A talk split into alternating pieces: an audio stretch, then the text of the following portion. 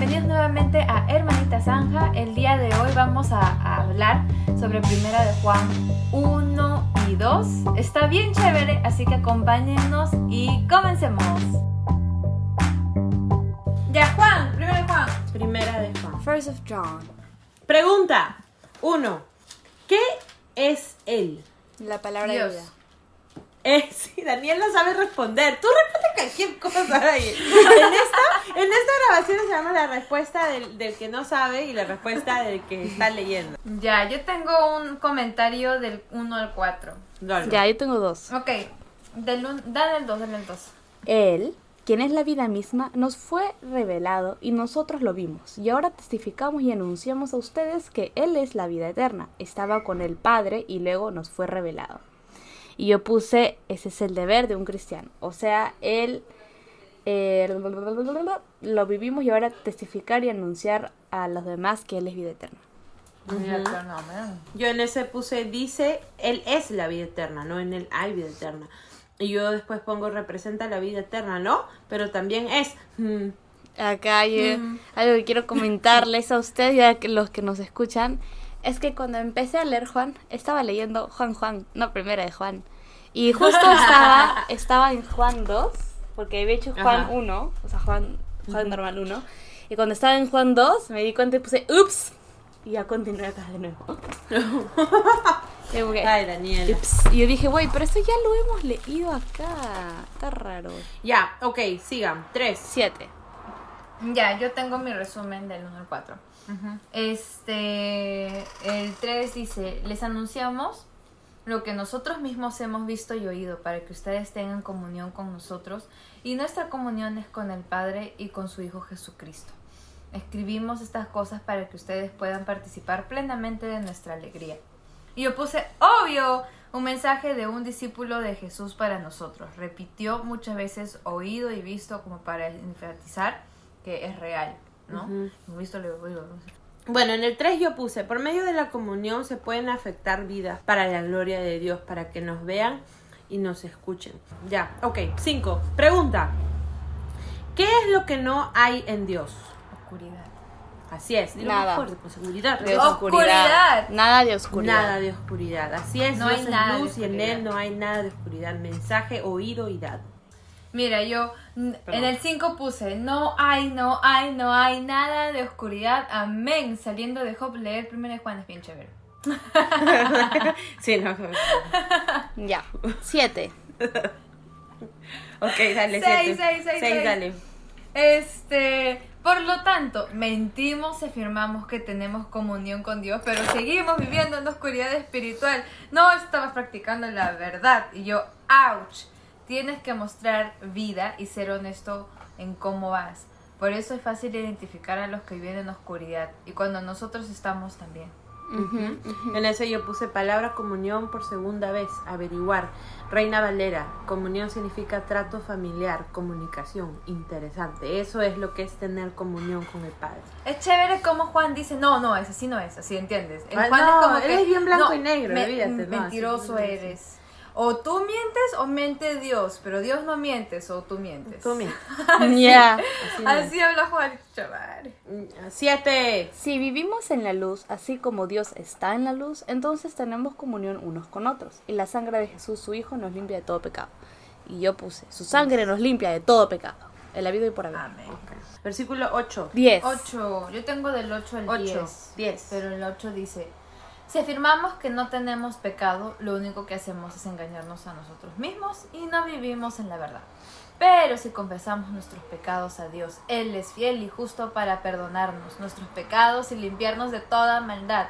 Si afirmamos que no hemos pecado, llamamos a Dios mentiroso y demostramos que no hay lugar para su palabra en nuestro corazón. Y yo, o sea, mejor admite que hay pecado y que estás trabajando junto con la mano de Dios que vas a ser menos pecador y más santo. O sea, si tú no dices yo no so- yo no tengo pecado, estás haciendo a Dios mentiroso. Así es. Yo en el 8 puse, mientras estemos en esta tierra, en este cuerpo, siempre va a haber pecado. Yo puse el 10. Ay.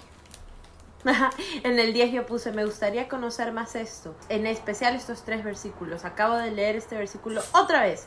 Pienso que su palabra nos haría querer reconocer que somos pecadores para empezar. Eso es humildad, lo necesitamos. No hay lugar para su palabra en nuestro corazón. No se puede reconocer que somos pecadores. Ok, Juan 2. Juan uno. Primera de Juan 2. Uno, dale Uno. hermana. Uno. Mis queridos hijos, les escribo estas cosas para que no pequen, pero si alguno peca, tenemos un abogado que defiende nuestro caso ante el Padre. Es Jesucristo, el que es verdaderamente justo. Yo puse, qué chévere es tener a Jesús como nuestro abogado. Y yo, Jesús es abogado, no deberías pecar, pero si lo haces, Jesús te defiende. Es como que no deberías, pero sabemos que eh, son tan imperfectos que, que te consigo tu abogado, ¿no? Porque si no, ¿para qué existirían esas cosas? ¿No? Si todo el mundo es perfecto, no debería haber abogado. Claro, pero, pero me lo queda igual, porque es como que estamos en lo incorrecto, estamos en la de perder. Porque el pecar ya te hace. Ah, el pecado es de la muerte, ¿no? O sea, el pecado ya te hace morir. Pero que tengas todavía a Jesús que vaya a, a defenderte, a abogar por ti, as if you worth it, is like. Interesante. Es verdad, es verdad. Ok, versículo 2. Tres. Cuatro. Eh, podemos estar seguros de que conocemos a Dios y obedecemos sus mandamientos. Y yo, conocer es igual a obedecer. Pregunta, ¿cómo podemos estar seguros de que conocemos a Dios? Se obedece. Si obedecemos sus mandamientos. Sus mandamientos, así es. Cuatro. Si alguien afirma, yo conozco a Dios, pero no obedece los mandamientos de Dios, es un mentiroso y no vive en la verdad. Y yo puse, wow, qué fuerte. Solo podemos afirmar creer en Cristo si obedecemos. Yo puse conocer es igual a obedecer, que es igual a amar.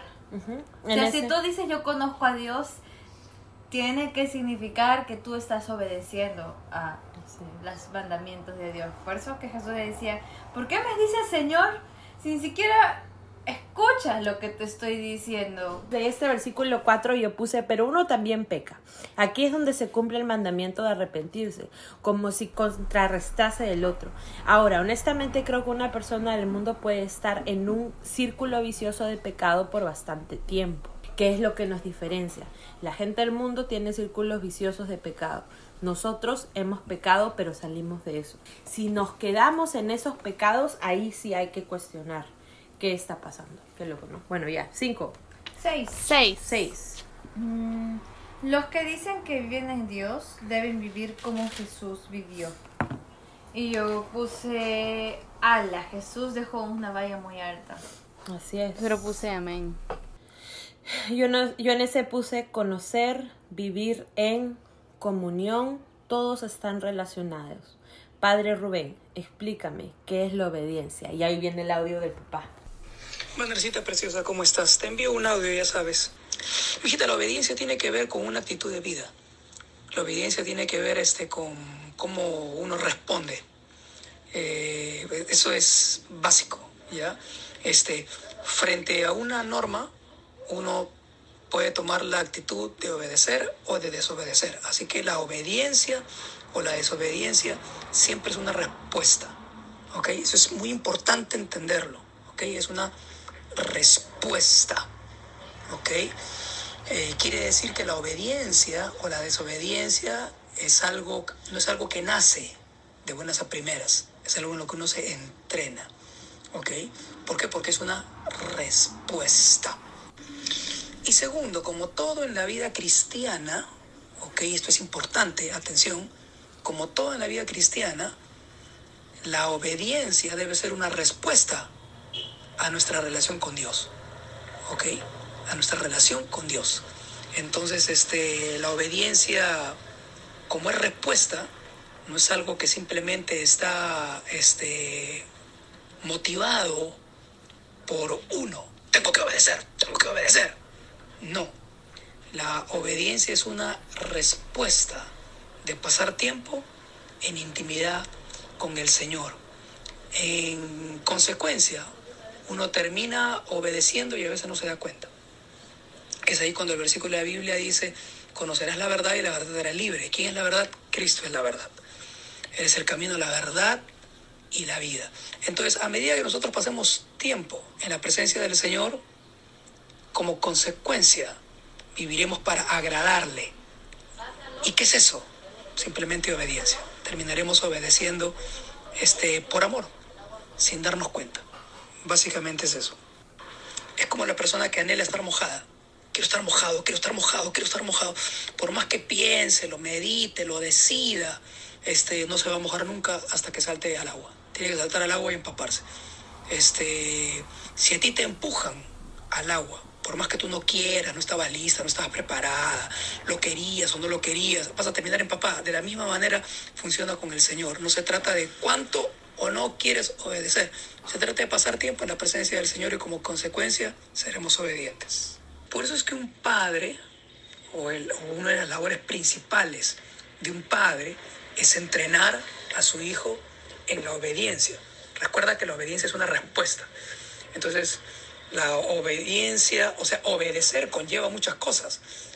Te cuestionas, o sea, hay preguntas. Entonces, este, a veces uno dice, uno dice, ¿y por qué? ¿Por qué tengo que obedecer? Entonces, este, pero cuando hay una buena paternidad, qué importantes son los padres, caray. Por eso la Biblia dice que Dios creó al hombre y a la mujer como imagen de Cristo, qué importante. Cuando hay una buena paternidad, los hijos aprenden obediencia sabiendo que siempre lo que los padres le dicen siempre obra en favor de los hijos. Entonces el hijo cuando entiende, aprende primero a obediencia, cuestionando todo cuando es chiquito, pero a medida que va razonando y va creciendo y va entendiendo de que todo lo que los consejos de su padre este, resultan en su favor, no va a tener problemas de confiar en el Señor. ¿Qué es confiar en el Señor? Obedecerle. ¿no? O sea, mientras que en el Antiguo Testamento se habla de que uno tiene que obedecer al Señor, en el Nuevo Testamento básicamente se trata de aprender a confiar en Él. Básicamente, ¿no? Que básicamente es lo mismo.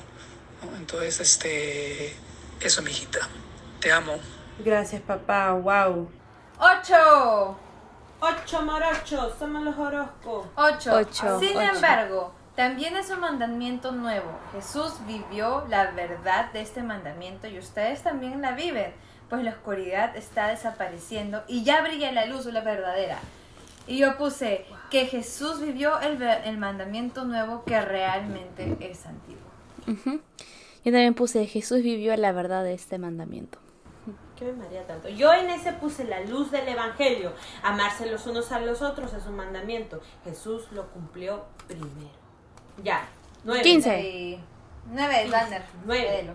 Dice, si alguien afirma vivo en la luz, pero odia a otro creyente, esa persona aún vive en la oscuridad. Y yo puse, odiar no se aplica para personas, solo para el pecado, según yo, ¿no? Ok. Yo puse no al odio, odiar es vivir en oscuridad. Ujú. Diez. 12. Doce. Ajá. 12. Les escribo a ustedes que son hijos de Dios porque sus pecados han sido perdonados por medio de Jesús. Y yo, pecados perdonados. Y en ese puse perdón de pecados por medio de Cristo Jesús. 14, 15, 15. Doce- Ah, no. Sí, 15. 15. 15. Pregunta, ¿qué es lo que no tienen aquellos que aman al mundo? El amor del Padre. Así es. Ok, ahora sí da tu comentario. Ya, el 15 dice, no amen a este mundo ni las cosas que les ofrece, porque cuando aman al mundo no tienen el amor del Padre en ustedes. Y yo puse, no amar este mundo. Yo puse ouch. Y yo en ese puse otra característica de alguien que conoce el amor del Padre. Ok, 16. Pregunta. 18. ¿Qué es lo que el mundo ofrece? Placer físico. Un intenso deseo por el placer físico, un deseo insaciable por todo lo que vemos y el orgullo de nuestros logros y posesiones. Así es. 17. 16. Pre ya. Intenso deseo, asu, hasta los logros personales no provienen de Dios. Eso no se sacó Creo porque, sí, por eso lo he puesto, Ajá, espérate, pues. perdón. Creo por- porque el enfoque en nosotros, en nuestra propia gloria y no en el Padre cuyo talento nos los ha dado. Pero Así sí me es. sacó de cuadro cuando decía los logros y posesiones y yo, chamal, Es que todo puede ser una tienes que excusa. pensar que todo lo que estás haciendo tiene que ser para el Señor, porque si no, Sí, todo puede ser una si excusa no, no para amas, de qué él. horrible. Que, que es difícil de Juan. Es Hay que leer difícil, Job es difícil, Ya. ya. Dieci- versículo 17. Pregunta. ¿Qué pasará con los que hacen lo que a Dios le agrada? Vivirá para siempre. Mira para siempre. Así es. 18. Dice, queridos hijos, llegó la última hora. Ustedes han oído que el anticristo viene y ya han surgido muchos anticristos. Por eso sabemos que la última hora ha llegado. Y yo puse que estamos en la hora. Ok, 19. 19. Esas personas salieron de nuestras iglesias, pero en realidad nunca fueron parte de nosotros. De haber sido así, se habrían quedado con nosotros. Al irse demostraron que no eran parte de nosotros. Y yo, oh my god, pretendieron todo. Y la parábola del sembrador ayuda. ¿Cuál es la palabra del sembrador? Que tira las semillas, pues, ¿no? Entonces, Pero pero creo que esa es una parábola que lo demuestra aún más. Sí. Porque crecen diferentes tipos de cosas. Pero acá Juan está siendo súper claro como el agua de si tú realmente eres de nosotros te vas a quedar, si no te vas a ir. Y yo sí he conocido a bastantes personas que han hecho cosas terribles, ya dentro de la iglesia han hecho cosas terribles y simplemente se han comido su orgullo, su vergüenza y han seguido, ¿no? Y hay otros que hacen algo menos Se han y- arrepentido. Claro, ellos se han arrepentido, pero saben que parte de la consecuencia es tener que vivir esa vergüenza del que dirán de mí, pues no, ya saben. Mientras que otras personas dicen, ay no, no voy a soportar que estén murmurando de mí y se van. Ujú. Ni siquiera les has dado una oportunidad de escuchar lo que la iglesia quiere decirte, ¿no?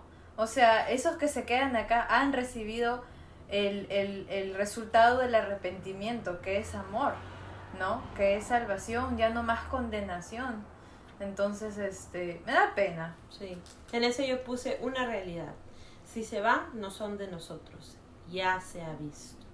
Versículo 20. Lo voy a leer. Pero ustedes no son así, porque el Santo les ha dado su espíritu y todos ustedes conocen la verdad.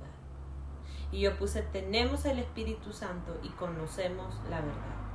Gracias, Señor. Ok, 21. 21. 25. Dale, 21, hermana. Así que les escribo no porque no conozcan la verdad, si por- sino porque conocen la diferencia entre la verdad y la mentira. Yo puse, conocemos la diferencia entre la verdad y la mentira. That's true. Yo ahí pongo saber distinguir entre lo que es verdad y mentira, características de ser de Dios y pertenecer al grupo de los santos, no ser anticristo. Ya. 27. 25. 25. Y en esta comunión disfrutamos de la vida eterna que Él nos prometió. Y yo, comunión con el Padre, con el Hijo y con el Espíritu Santo. Así es, y yo puse, la disfrutamos hoy mismo también. De verdad que sí. 26, 27, 28, 29. 27, 27. 27. Dale. Ustedes han recibido el Espíritu Santo y Él vive dentro de cada uno de ustedes, así que no necesitan que nadie les enseñe lo que es verdad, pues el Espíritu les enseña todo lo que necesitan saber y lo que Él, es, eh, lo que él enseña es verdad, no mentira. Así que tal como les he enseñado, permanezcan en comunión con Cristo. Y yo puse, wow, así es, el Espíritu Santo es quien nos enseña. El 27 yo puse, Él habita en nosotros, Espíritu Santo, o sea que venga alguien más a querer proclamar la verdad por otro al lado, o sea, no a eso, ¿no? Lo que el Espíritu Santo va a enseñar es que Jesús es el Cristo. Y esa tiene que ser la verdad. Yo puse, 28. el Espíritu Santo solo enseña verdad. Así es, 28, 29. 29. Ya que sabemos que Cristo es justo, también sabemos que todos los que hacen lo que es justo son hijos de Dios. Y yo puse hacer lo que es justo. Yo puse, los hijos de Dios hacen lo que es justo. Yo puse, la justicia es una característica de los que son hijos de Dios. Y bueno chicos, esto ha sido todo. De verdad espero que les haya gustado. Acá recuerden que nadie es perfecto, solo son comentarios que tenemos, comentarios inocentes. Ya, eh, spoiler alert, en los siguientes capítulos vamos a tener ayuda de nuevo del pastor, así que estén atentos. Y bueno, espero que les vaya muy bien en su semana.